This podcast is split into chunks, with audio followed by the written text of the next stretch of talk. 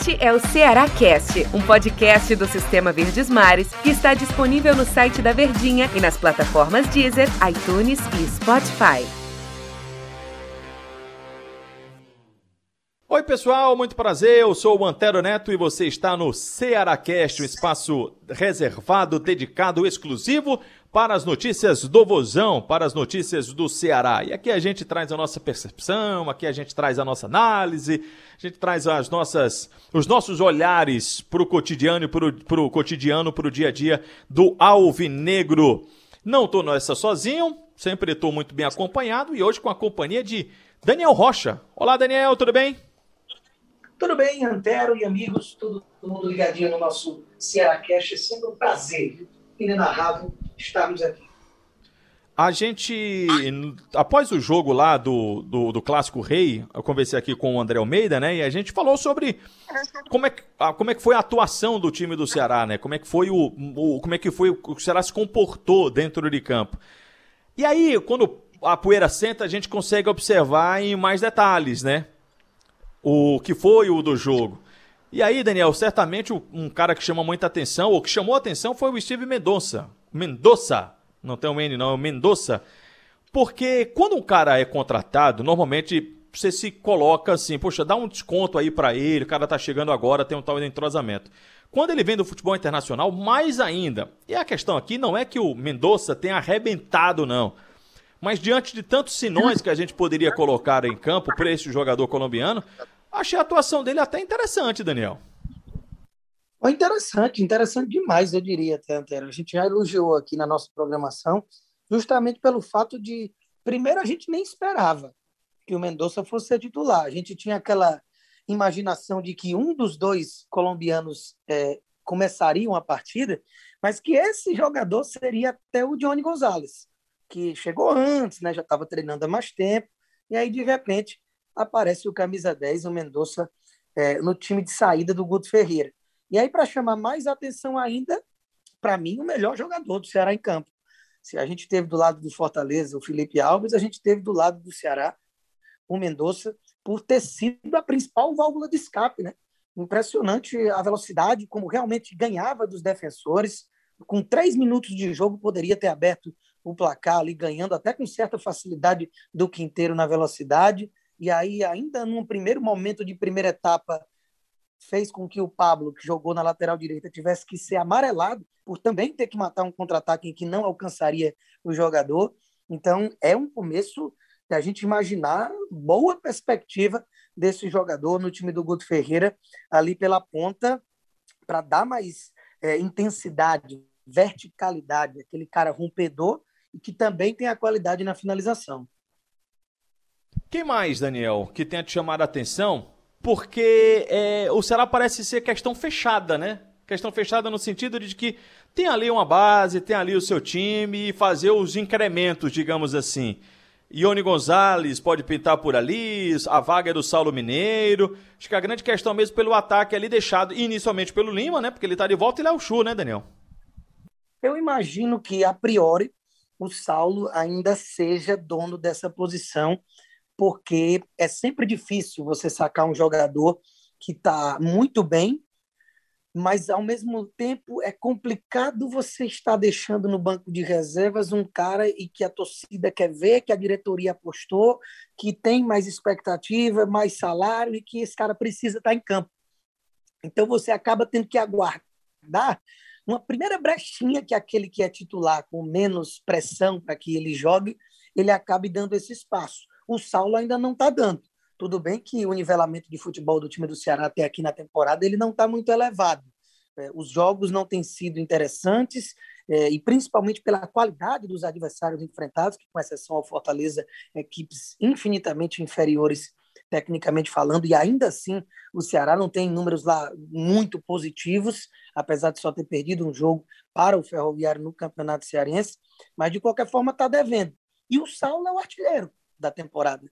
Então, no momento, o Saulo ainda deve ser o titular na ponta direita, que é onde ele costuma jogar e, e rende mais por ali. Quando o Saulo cai para a esquerda, ele não costuma nem sequer aparecer nos jogos.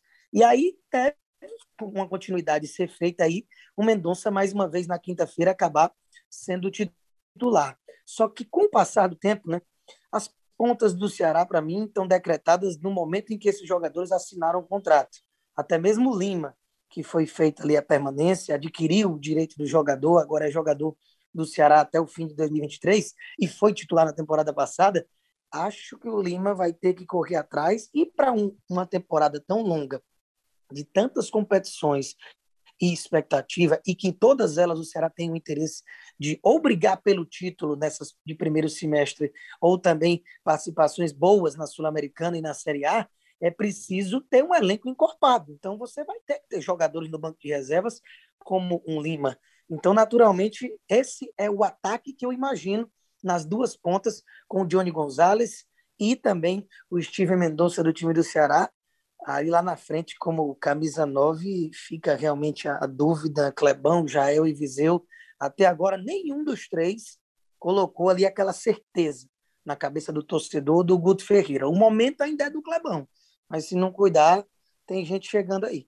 Daniel, é, você falou de uma temporada, estava aqui ouvindo atentamente, atentamente você, aliás, como eu sempre falo, né, para aprender as coisas, e você falou sobre a questão de uma temporada muito longa. E aí o Ceará carece de muitos jogadores para isso. Mas o Ceará está buscando mais um jogador, que no caso é para a zaga, né? Que está precisando aí, que está em aberto, que é o Messias, ou que seria o Messias, né?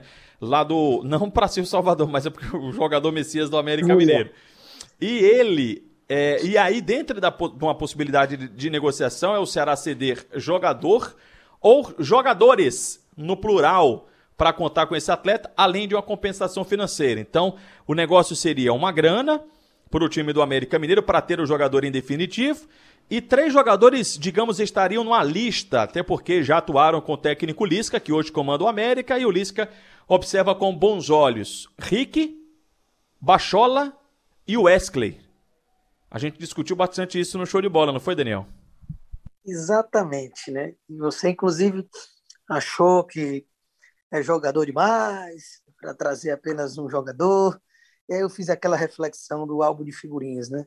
Você Muito estaria adquirindo uma figurinha daquelas brilhantes, das raras e que seriam necessárias para o seu elenco e abrindo mão de algumas repetidas que não faz falta para você mais no seu bolo ali de, de figuras que no caso são os jogadores. São dois jogadores, por exemplo, falando mais propriamente dos dois meias que devem interessar, obviamente, mais ao time do Lisca, que é o Wesley e o Bachola.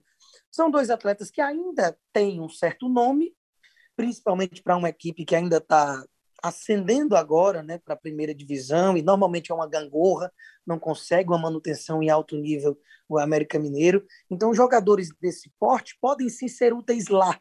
E me parecem que o ciclo no Ceará já esgotou. Então, só ocupam a folha com salários que não são dos mais baixos, também não são os mais altos, mas são salários que aliviariam bem as contas do Ceará, principalmente com o período de contrato de cada um.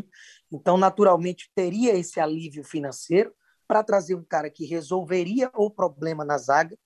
E mesmo que o Klaus não seja aquele jogador descartável, o Ceará ele tem uma condição financeira e um interesse claro com as contratações feitas de dar esse salto de patamar, de querer jogadores que, no que for possível, estiver ao alcance, os melhores daquela posição ali seriam adquiridos. E o Messias entra nessa cota para, ao lado do Luiz Otávio, formar uma dupla de zaga irretocável, pelo menos na expectativa. Então, eu acho que para o Ceará estaria muito interessante esse tipo de negociação, mesmo tendo um número maior de jogadores oferecidos, e para o América Mineiro também. Podem ser peças que, inclusive, tecnicamente, o Lisca não tem no meio-campo dele. Então, vamos aguardar para ver o desenrolar dessa história, que o América está fazendo jogo duro, não é para menos. Messias já vem de algumas boas temporadas, está no auge da forma física, cobiçado por gigantes do futebol brasileiro. Então, a briga é difícil e o torcedor fica na expectativa que o desfecho seja feliz. Né? Legal, Daniel. Você já fez até o um encaminhamento final aqui do nosso podcast. Quero agradecer a tua companhia de hoje. Até uma próxima, Daniel Rocha. Tamo junto, viu? Até a próxima. Tem muita coisa pra gente ir falando aí no decorrer da semana. Um abraço. Um abraço. Até a próxima. Este é o Ceará Cast, um podcast do Sistema Verdes Mares que está disponível no site da Verdinha e nas plataformas Deezer, iTunes e Spotify.